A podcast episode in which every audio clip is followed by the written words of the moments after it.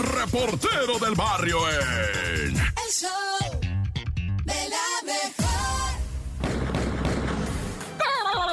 Montes, montes, alicantes, pinch, pájaros, cantan. Soy esto es el show de la mejor 97.7.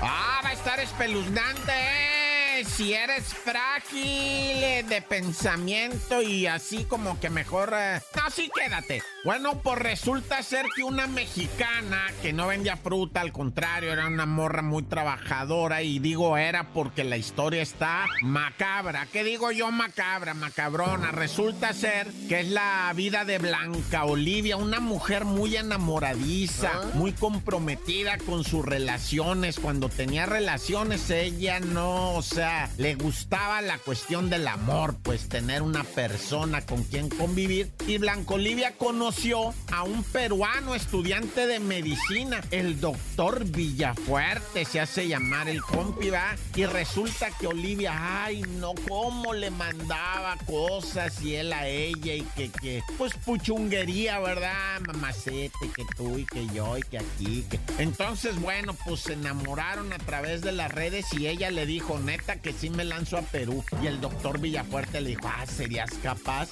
que si no, güey, ya estaba arriba de un avión, iba volando para Lima, Perú, y llegó, llegó Blanca Olivia, se buscó un hospedaje, o sea, tipo cuartería, ¿verdad? O sea, algo modesto, no muy acá, y se hospedó la muchacha, una señora le rentaba, pues, ¿qué crees? Que lamentablemente se perdió contacto con Blanca Olivia. Desde el pasado mes de agosto, septiembre, octubre, la dieron como desaparecida, en noviembre la empezaron ya a buscar y unos pescadores, fíjate que encontraron un cadáver descuartizado, desmembrado, allá en las playas de Lima, Perú, Huancayo, ¿cómo se llama allá? Huacuacayo, una cosa así, ¿verdad? Este, Huacho, Huacho, Perú se llama ahí, las playas de Huacho, hallaron pues un cuerpo desmembrado y tenía un anillo el cuerpo y resulta que dicen los policías de allá, ¿verdad? Que el anillo concuerda con las imágenes de Olivia de sus redes sociales, o sea, es el anillo de Olivia,